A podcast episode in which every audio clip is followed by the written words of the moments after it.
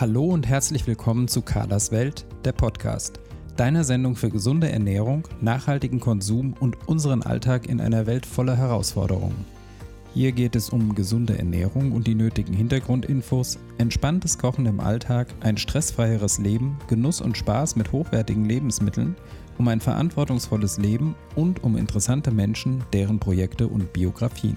Viel Vergnügen mit der neuen Folge von Carlas Podcast. Ich weiß nicht, wie es euch geht, aber ich gehöre auf jeden Fall eindeutig zu den Menschen, die Stress und Kummer mit Essen kompensieren. Ich kann mich zwar auch an Zeiten erinnern, in denen ich bei Liebeskummer oder sonstigen Sorgen keinen Bissen herunterbekommen habe oder bei Stress auch dazu neigte, Mahlzeiten ausfallen zu lassen, aber heute ist das definitiv anders. Essen hat auch für mich irgendwie einen tröstenden und entspannenden Effekt und ich habe natürlich auch eine Ahnung, warum das so ist und woher das kommt. Und es wird, umso älter ich werde, zunehmend auch zum Problem, weshalb ich gelernt habe, mich sehr genau zu beobachten und bei Bedarf auch gegenzusteuern. In dieser Folge möchte ich die Thematik des Stressessens einmal aus verschiedenen Perspektiven beleuchten und euch auch Ideen an die Hand geben, wie man aus dem Teufelskreis wieder rauskommen kann. Dass wir uns gestresst fühlen, ist ja fast schon zur Normalität geworden. Ich kenne beinahe niemanden mehr, der irgendwie gechillt und entspannt durch den Alltag geht. Die Techniker Krankenkasse hat 2016 eine umfangreiche Stressstudie gemacht und nach dieser Studie fühlen sich sage und schreibe sechs von zehn Menschen in Deutschland gestresst und zwar unabhängig davon, ob beruflich oder privat. 23 Prozent, also knapp ein Viertel, gibt sogar an, häufig gestresst zu sein.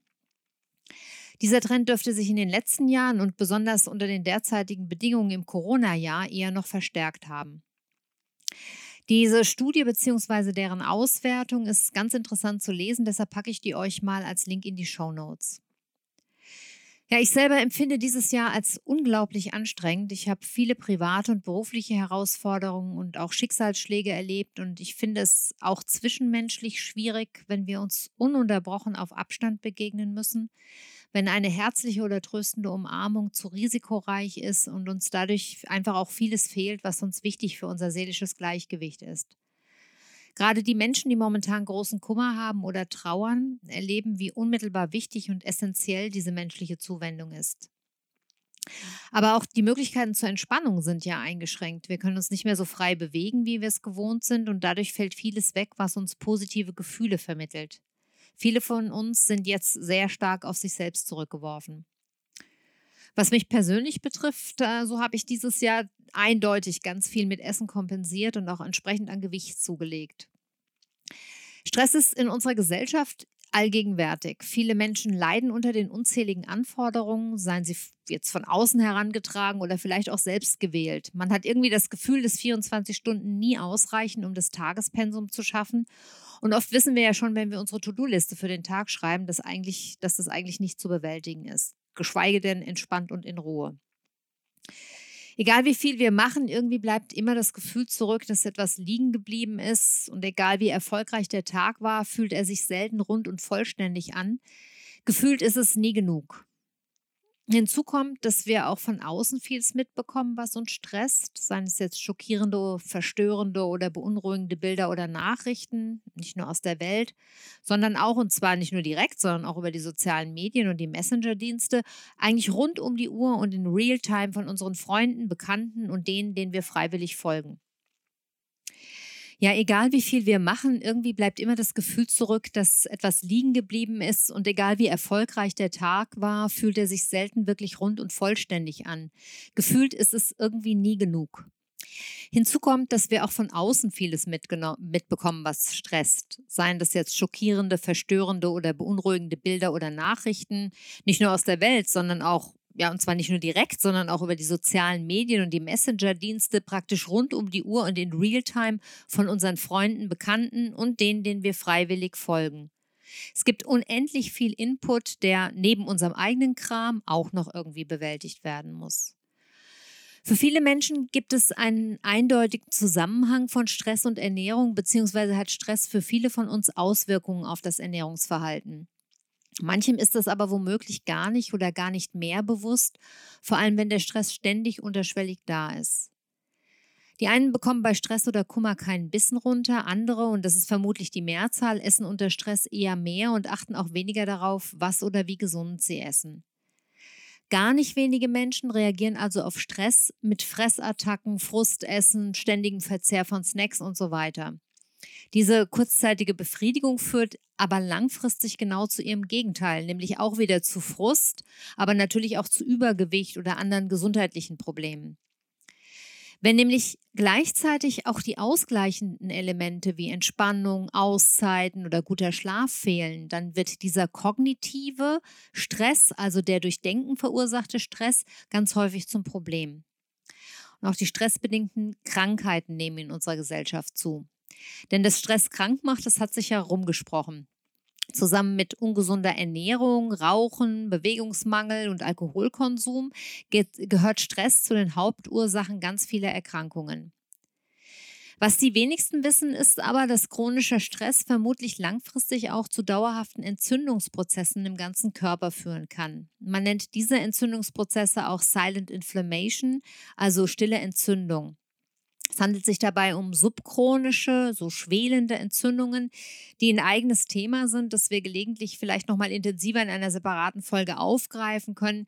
Ich möchte nur diesen Aspekt jetzt einfach ähm, zum Thema Stress gerne hinzufügen. Obwohl wir also alle wissen, wie schädlich chronischer Stress ist, leiden trotzdem enorm viele Menschen darunter und finden auch irgendwie keinen Weg, sich dem zu entziehen. Ganz häufig sind die Ursachen mit dem, mit dem Job verknüpft. Das heißt zum Beispiel kann es hohe Arbeitsbelastung geben, weil vielleicht zu wenig Mitarbeiter da sind. Das, viele haben lange Arbeitstage, lange Fahrtwege und Anfahrtswege, müssen ständig verfügbar sein. Es gibt vielleicht Probleme mit Kollegen oder mit Vorgesetzten, aber auch solche Sachen wie unbefristete, äh, unbe Entschuldigung, befristete oder unsichere Stellen und schlechte Bezahlung und die damit verbundenen finanziellen Sorgen sind natürlich stressassoziiert. Weitere häufige Stress, äh, Stressoren sind permanente Reizüberflutung, das habe ich eben schon angesprochen, und dann auch natürlich ständige Konflikte im Privatleben. Aber was ist Stress überhaupt? Warum reagiert unser Körper überhaupt so? Stress ist biologisch gesehen grundsätzlich eine sehr wichtige Reaktion, nämlich eine Reaktion auf potenzielle Gefahrensituationen. Stress versetzt den Körper in eine Alarmsituation, die nicht nur uns Menschen, sondern alle, Le allen Lebewesen eine schnelle Anpassung an eine gefährliche Situation ermöglicht. Also zum Beispiel die Reaktion auf den berüchtigten Tiger, der sich zum Angriff rüstet. Ursprünglich aktiviert Stress also den Fight-or-Flight-Modus. Es geht um die Mobilisierung aller verfügbaren Kräfte für Flucht oder Kampf. Heute sind die stressauslösenden Situationen aber meist keine mehr, die auch eine konkrete körperliche oder lebensbedrohliche Gefahr darstellen. Weder Kampf noch Flucht wären eine angemessene Reaktion darauf, selbst dann nicht, wenn man gute Lust dazu hätte, wegzulaufen oder handgreiflich zu werden. Dabei löst positiv empfundener Stress, also der sogenannte Eustress, übrigens die gleiche Kaskade im Körper aus wie negativ empfundener Stress. Ich werde darauf gleich nochmal eingehen. Die direkte körperliche Reaktion zielt in diesem Kampf- oder Fluchtmodus darauf, schnell Energie und Wachsamkeit bereitzustellen.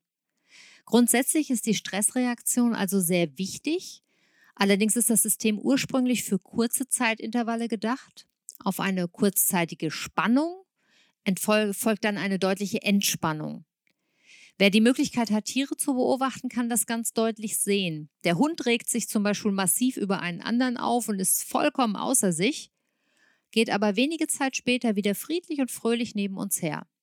Oder die Katze, die voller Anspannung mit absoluter Konzentration eine Maus jagt und dann wenig später wieder entspannt in der Sonne liegt. Die regt sich nicht stundenlang auf, weil sie die Maus nicht gefangen hat, sondern wartet ohne Aufregung auf die nächste Gelegenheit. Probleme entstehen in diesem biologisch ausgeklügelten System also erst, wenn die Anspannung nicht zeitnah wieder abgebaut werden kann, beziehungsweise wenn die stressauslösenden Situationen dicht aufeinander folgen oder ununterbrochen stattfinden. Zum Beispiel, weil wir in unserem Alltag überhaupt keine Pausen mehr einlegen können, um zu regenerieren, oder weil wir so unter Strom stehen, dass Entspannung gar nicht mehr möglich ist. Wer kennt es nicht? Man fährt in den Urlaub und braucht erstmal mehrere Tage, um überhaupt runterzukommen und in eine, einen Entspannungsmodus zu schalten. Heute ist Stress und das sich gestresst fühlen für viele Menschen ja praktisch zum Normalzustand geworden. Die erleben praktisch gar keine Entspannungsphasen mehr oder allenfalls sehr selten. Und ich glaube, dass das sehr vielen von uns so geht. Statt dass also auf eine, einen kurzen Stress eine lange Entspannung folgt, folgen bei uns auf Langzeitstress bestenfalls kurze Erholungspausen. Das liegt sicherlich auch daran, dass wir heute Stress in allen Lebensbereichen haben, eben nicht nur auf der Arbeit, sondern auch in unserer Freizeit. Erklären muss ich euch das wahrscheinlich nicht. Ihr wisst vermutlich alle, was gemeint ist. Das fängt damit an, dass wir vermeintlichen Idealen nachlaufen und dadurch nie zufrieden mit uns sind. Und es endet damit, dass wir in der Vielzahl der Möglichkeiten gar nicht mehr wissen, wer wir sind, wo unser Platz ist oder wann es auch mal genug ist. Und wenn wir dann etwas tun, was uns gut tut, dann gibt es ganz sicher auch einen Haken an der Sache oder einen Grund, eigentlich besser etwas anderes oder dies gerade nicht zu tun. Wann kommen wir zur Ruhe? Wann sind wir zufrieden mit uns, glücklich und im Einklang mit der Welt? Beim Yoga denken wir dran, dass wir später noch in den Supermarkt müssen und zwar schnell, bevor der zumacht. Den Urlaub vergleichen wir mit dem vom Vorjahr oder dem Urlaub der Freunde, der irgendwie besser ist oder besser war. Und den Garten können wir nicht genießen, weil ja eigentlich endlich der Rasen gemäht werden müsste und die Nachbarn schon schauen. Wir sind ständig im Hamsterrad. Und dann war da noch der Geburtstag von Fatih, der dieses Jahr ganz blöd liegt und für den uns immer noch kein brauchbares Geschenk eingefallen ist. Und die Aussicht auf die kommende Woche mit ihren Herausforderungen macht es auch nicht einfacher, den Sonntag zu genießen. Einfach mal in der Sonne dösen, die Kinder genießen oder die Zeit mit den Kindern genießen, die Buchhaltung liegen lassen, den Kunden auf Montag vertrösten, dem Chef sagen, dass man müde ist und jetzt Feierabend macht. Unser Kopf ist ständig unter Beschuss und unser Körper damit auch. In stressigen Phasen oder unter Dauerstress kompensieren Menschen diesen Stress auf unterschiedliche Weise. Wer raucht, greift vielleicht häufiger zur Zigarette, der Kaffeekonsum steigt, die Menschen trinken mehr Alkohol, reagieren ungehalten auf ihre Umwelt oder es zeigen sich eben Veränderungen im Essverhalten. Tatsächlich ist ungesunde, gehaltvolle Ernährung sehr, sehr häufig mit Stressphasen assoziiert. Und das, obwohl gerade das Gegenteil notwendig wäre. Eine gesunde, ausgewogene Ernährung wäre nämlich gerade einer der Ansatzpunkte, um die Stressresilienz, also die Widerstandskraft gegen Stress, zu verbessern. Schauen wir uns dazu nochmal an, was eigentlich im Körper bei Stress passiert. Unter Stress schüttet der Körper die Stresshormone Adrenalin, Noradrenalin und Cortisol aus. Der Adrenalinstoß, der durch Stress ausgelöst wird, leitet das Blut weg von den Verdauungsorganen und hin zum Gehirn, Herz und Muskeln. Essen ist in dieser Phase überhaupt nicht nötig und biologisch auch nicht vorgesehen. Es wäre ja merkwürdig, wenn ich erstmal ein Steak essen muss, bevor ich gegen den Löwen kämpfen kann. Herzschlag, Blutdruck, Magensäurekonzentration und Blutzuckerspiegel erhöhen sich jetzt. Die Muskeln spannen sich an, die Pupillen weiten sich, der Atem beschleunigt sich und die Darmtätigkeit wird gehemmt. Das Ziel dieser Maßnahmen unseres Körpers ist es, Muskeln und Gehirn kurzfristig vermehrt mit Sauerstoff und Energie zu versorgen. Der Körper wird so in die Lage versetzt, schnell zu reagieren und im Notfall schnell zu flüchten oder eben zu kämpfen. Es ist also, wie ich jetzt schon mehrfach gesagt habe, ein Programm, das für einen kurzen Zeitraum gedacht ist. Hält Stress aber über längere Zeit an, dann können sich durch die anhaltende Kaskade an Stressreaktionen im Körper Beschwerden wie Verspannungen und Kopfschmerzen, Magen- und Verdauungsstörungen, Schlafstörungen, Essstörungen einstellen und später kann es dann auch zu gravierenden Erkrankungen wie Allergien, Stoffwechsel, Entzündungs-, Autoimmun- oder Herz-Kreislauf-Erkrankungen kommen und auch Depressionen werden damit assoziiert. Es macht also absolut Sinn, dem Stress entgegenzusteuern und wir werden später darauf auch nochmal zurückkommen. Wie sind jetzt aber Stress, die damit verbundenen Emotionen und Essen miteinander verknüpft? Essen scheint für viele von uns ein Mittel zu sein, Stress abzubauen oder Stress entgegenzuwirken. Dabei spielen verschiedene Mechanismen eine Rolle. Dazu gehört zum Beispiel, dass Nahrung oft mit bestimmten Vorstellungen oder Erinnerungen verknüpft ist. Der Apfelstrudel erinnert mich zum Beispiel an den leckeren Strudel meiner Mutter, den es zu besonderen, schönen Anlässen gab. Oder der Geschmack süß, der macht uns per se schon mal zufrieden. Der reduziert also tatsächlich kurzzeitig auch Stress.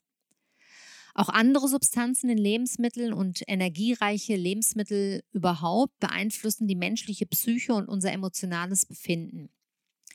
Unsere Darmbakterien produzieren aus Bestandteilen von Nahrungsmitteln psychoaktive Botenstoffe, die dann einen direkten Einfluss auf unsere Laune haben. Süßigkeiten, also Glucose, stimulieren das Dopamin-Belohnungssystem und haben zum Teil eine größere Wirkung als auf die Psyche als rararte Drogen, also wie zum Beispiel Kokain oder Heroin. Wir dürfen dabei auch nicht vergessen, dass metabolisch oder evolutionär gesehen der Mensch, der viel isst und Fett einspeichern kann, sowas ist wie ein Erfolgsmodell. 2019 kam eine australische Studie zu dem Schluss, dass unter Stress die Ausschüttung eines bestimmten Hungermoleküls verstärkt ist. Die Produktion dieses Moleküls wird von hochkalorischen Lebensmitteln noch zusätzlich befeuert. Stress hat also häufig Einfluss auf das Ernährungsverhalten und zwar unerheblich, ob es sich um akuten oder chronischen Stress handelt. Die Menge der aufgenommenen Nahrung verändert sich, aber auch die Vorliebe für bestimmte Nahrungsmittel und die Essgeschwindigkeit. Je nach Intensität des Stress, aber auch abhängig von Geschlecht oder Alter, fallen diese Veränderungen unterschiedlich aus. Wenn man sich entsprechende Studien ansieht, dann fällt auf, dass Normalgewichtige offenbar anders auf Stress reagieren als Übergewichtige. Normalgewichtige Personen hören unter Stress eher auf zu essen und leiden oft sogar unter Appetitlosigkeit und Übelkeit. Menschen mit Übergewicht dagegen neigen bei Stress eher dazu, noch mehr zu essen. Das Verlangen nach süßen Speisen nimmt bei ihnen ganz deutlich zu. Man geht deshalb davon aus, dass übergewichtige Personen bei Stress so reagieren, als hätten sie Hunger. Sie essen mehr und beruhigen sich damit. Ich selbst gehöre, wie bereits gesagt, ebenfalls eher zum Stressesser und das, obwohl ich mich immer noch als normalgewichtig bezeichnen würde, auch wenn mein Gewicht immer ein bisschen schwankt, meistens so um die zwei bis drei Kilo nach oben oder unten. Umso älter ich werde, desto deutlicher überschreite ich aber auch meine Obergrenze. Auch wenn ich jemand bin, der dann sehr schnell die Reißleine zieht. Ich mache hier aber auch eine interessante Beobachtung. Denn in Phasen, in denen ich sehr schlank bin, neige ich unter Stress eher dazu, Mahlzeiten ausfallen zu lassen. Und das macht mir dann auch gar nicht viel aus, während ich in Essphasen und in Zeiten mit ohnehin schon etwas höherem Gewicht eher dazu neige, bei Stress noch mehr zu essen. Stress verändert aber nicht nur das Essverhalten Übergewichtiger, es ist natürlich auch an sich ein Risikofaktor für die Entstehung von Übergewicht. Denn natürlich, wer mehr isst, wer durch Stress mehr isst, der neigt natürlich auch dazu, Übergewicht anzusetzen. Statistisch gesehen gibt es aber noch weitere interessante Unterschiede. Zum Stressesser werden Menschen nämlich scheinbar, jedenfalls statistisch, eher bei leichteren Stressbelastungen Überbelastung, Einsamkeit oder Zeitdruck führen dazu, dass man mehr als gewöhnlich und vor allem häufiger isst. In extremen Stresssituationen hingegen hungern Menschen häufig. Zu solchen extremen Stresssituationen gehört zum Beispiel der Tod eines nahen Verwandten oder Familienangehörigen oder der Verlust eines Arbeitsplatzes. Ich selber kann an mir diese Unterschiede allerdings nicht feststellen. Selbst in einer ganz schlimmen Trauerphase dieses Jahr habe ich das eindeutig mit Essen kompensiert und auch ein ganz klares Verlangen nach Süßem und Deftigem gehabt. Aber schauen wir uns ruhig mal weiter die Studien an, denn es ist ja hilfreich zu schauen, wo man sich selber wiederfindet und was bei einem selbst vielleicht anders ist. Mein starkes Verlangen nach Süßem und Deftigem, von dem ich eben gesprochen habe, ist ziemlich typisch. Nicht nur die Menge der aufgenommenen Nahrung ändert sich in Stressphasen. Gestresste greifen tatsächlich häufig zu ungesunden Nahrungsmitteln wie Fastfood, aber auch Fertiggerichten und Süßigkeiten. In der Folge können dann übrigens sogar Störungen in der Nährstoffversorgung auftreten, weshalb ich Klienten, die sehr gestresst sind, manchmal auch rate, über die Einnahme von entsprechenden Nahrungsergänzungen, äh, über die Einnahme von entsprechenden Nahrungsergänzungen nachzudenken. Unter Stress und Zeitdruck wird selten frisch gekocht. Gleichzeitig braucht der menschliche Körper gerade bei Stress vermehrt Vitamine und Vitalstoffe, um weiterhin leistungsfähig zu bleiben. Hier kommt es also zu einem sich verstärkenden Effekt. Bei chronischem Stress nimmt zum Beispiel der Magnesiumspiegel ab und der oxidative Stress im Körper wird erhöht. Daher ist unter anderem eine ausreichende Zufuhr von Magnesium, Vitaminen und Antioxidantien für Personen mit chronischem Stress elementar. B-Vitamine, Folsäure, Kalium und Eisen sind wichtig für die Nerven. Auch nicht überraschend ist die Tatsache, dass unter Zeitdruck und hohen Anforderungen Stressesser häufig viel schneller als gewöhnlich essen. Dadurch nimmt man natürlich auch die, nimmt natürlich auch die Wahrscheinlichkeit zu, zu große Mengen zu verzehren und dann an Gewicht zuzulegen. Dazu kommt, dass oft nicht mehr die maximal drei großen Mahlzeiten eingehalten werden, sondern wahllos zwischen den Mahlzeiten gegessen wird, und zwar unabhängig von einem vorhandenen oder nicht vorhandenen Hungergefühl.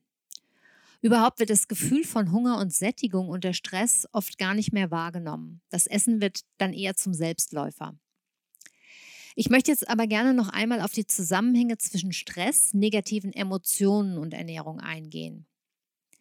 Wie wir jetzt schon gesehen haben, essen ca. 40 Prozent der Menschen unter Stress mehr.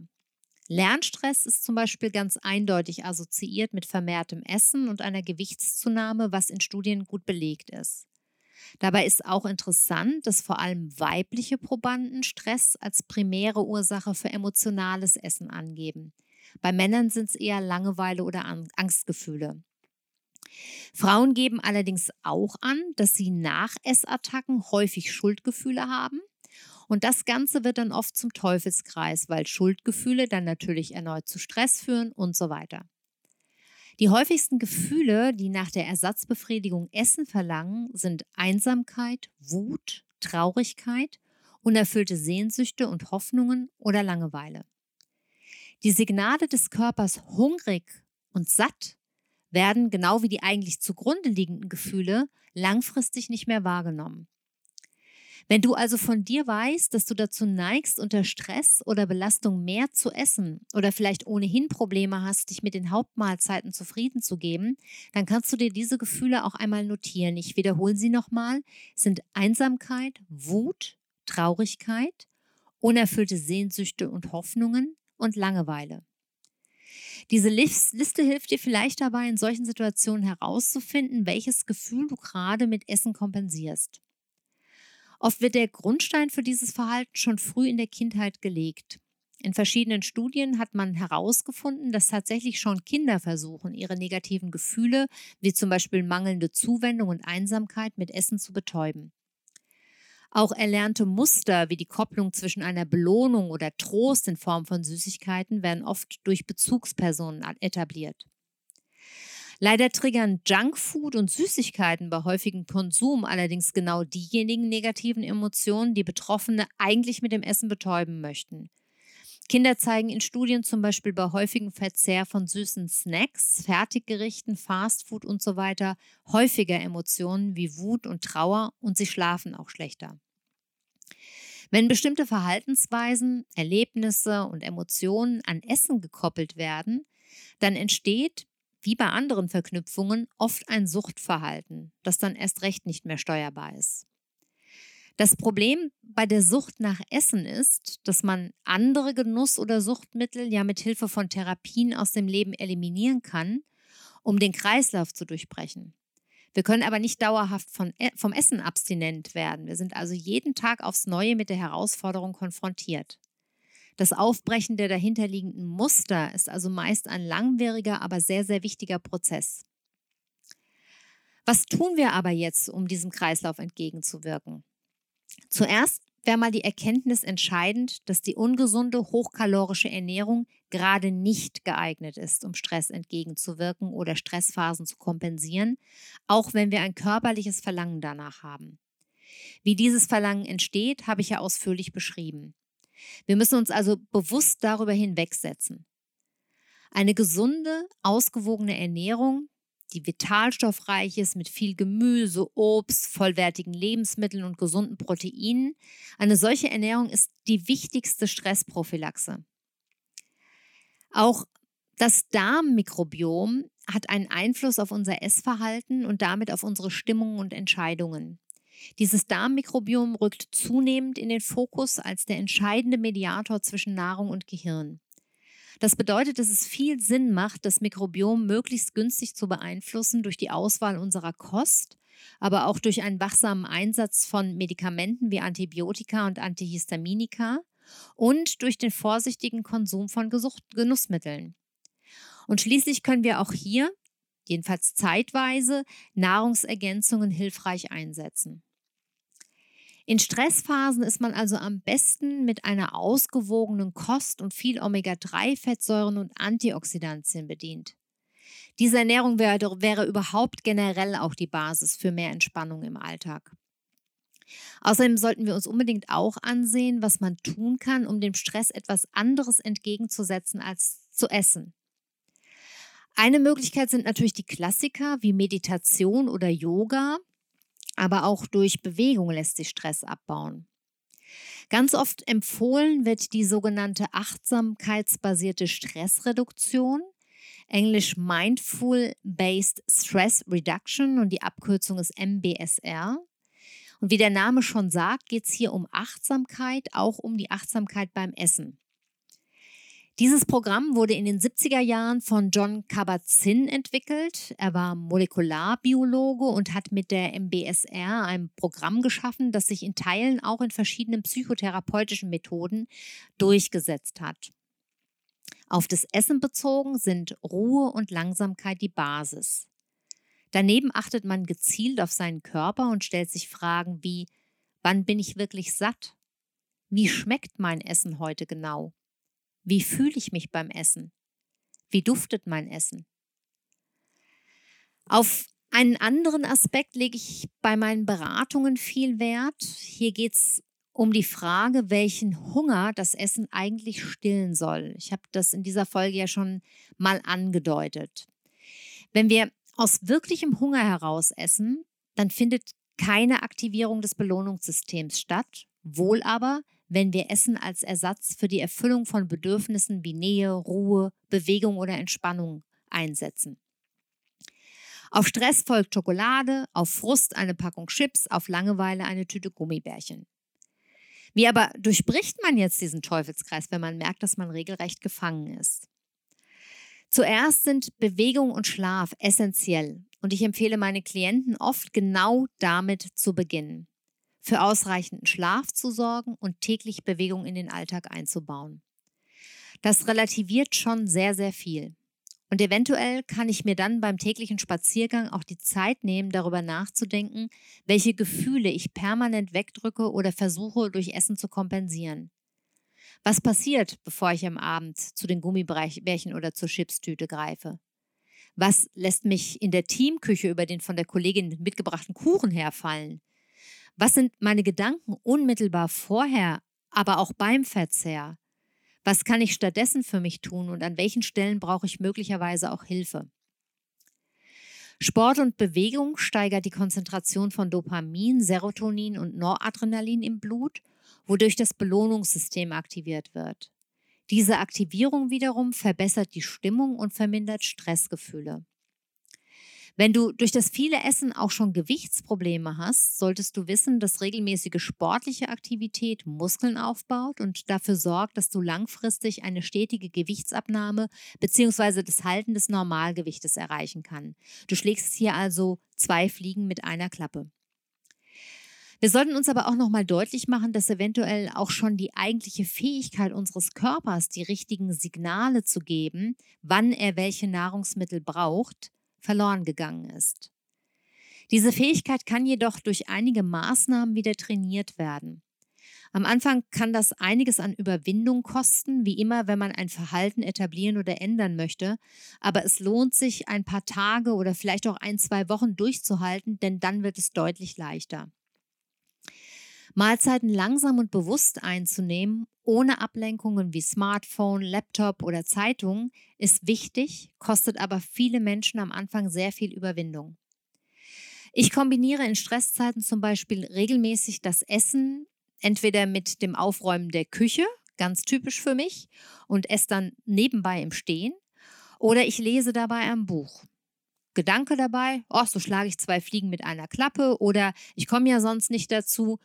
Und genau solche Verhaltensweisen trainieren wir uns, über solche Verhaltensweisen trainieren wir uns ein natürliches Verhältnis zu unserem Körper und ein bewusstes Wahrnehmen unserer Gefühle systematisch ab. Wie, mein Teller ist schon leer. Ich mag aber noch gar nicht aufhören zu lesen, dann hole ich mir eben einen Nachschlag. Ob ich satt bin oder noch Hunger habe, registriere ich im Zweifelsfall gar nicht mehr. Wieder anzufangen, Zeit für Entspannung und Pausen einzuplanen, auch wenn du vielleicht im Moment das Gefühl hast, es sei unmöglich, ist super wichtig. Selbst eine Pause von fünf Minuten ist besser als gar keine. Und wenn du einmal damit begonnen hast, findest du auch andere Nischen im Alltag, die sich nutzen lassen. Mach dir noch einmal bewusst, dass Stress und überwiegend negative Emotionen häufig die Grundlage für Esssucht und Adipositas sind, dass das Essen aber keine Probleme löst, die nicht durch Essen entstanden sind. In einem zweiten Schritt kannst du jetzt versuchen, die Reaktion bei Stress nach Junkfood zu greifen, gezielt zu unterdrücken und bewusst durch eine andere Aktivität zu ersetzen. Das kann zum Beispiel Lesen sein, Musik hören, an der frischen Luft durchatmen oder eben eine Bewegungseinheit. Vielleicht reicht es aber auch schon vom Schreibtisch aufzustehen und fünf Minuten mit einer Kollegin zu sprechen oder daheim anzurufen, den Blick auf etwas anderes zu richten als den eigenen Tunnel. Ich empfehle dir, Notizen zu machen, während du dich selber beobachtest, um Muster zu erkennen und um diese Muster dann auch durchbrechen zu können. Was beobachtest du bei dir? Wofür stellt das Essen eine Ersatzbefriedigung dar? Worum geht es hier eigentlich gerade? Wie geht es mir? Was würde ich jetzt oder auch allgemein dringend brauchen? Schreib's auf. Antworten könnten sein Schlaf, Körperwärme, eine Umarmung, Geselligkeit, meine Freunde, aber vielleicht auch einfach Zeit für mich, ein Bad, eine Stunde Ruhe. Und natürlich kann die Antwort auch sein, das geht gerade nicht. Aber dann weiß ich zumindest mal, wonach ich mich sehne und worum es geht und kann vielleicht langfristig dafür sorgen, dass ich meine Bedürfnisse auch wieder erfülle. Zumindest aber nehme ich meine Bedürfnisse und Gefühle überhaupt mal wieder wahr und höre mir mal wieder zu. In diesem Sinne hoffe ich, dass ich dir einige wichtige Inspirationen geben könnte und ich würde mich sehr freuen, wenn du diese für dich nutzen kannst.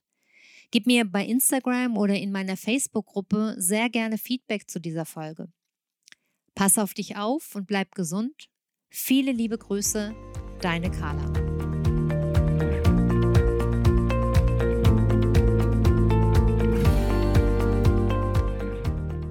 Das war eine neue Folge von Carlas Welt, der Podcast.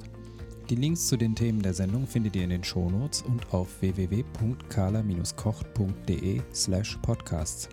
Wenn euch dieser Podcast gefallen hat, freuen wir uns über eure persönliche Weiterempfehlung und über eine positive Bewertung bei Apple Podcasts. Weitere Folgen findet ihr auf Spotify, Apple Podcasts und in eurer Podcast-App. Carla findet ihr unter Carlas Welt und Carla kocht auf Instagram, Facebook und Twitter. Vielen Dank fürs Zuhören und bis bald.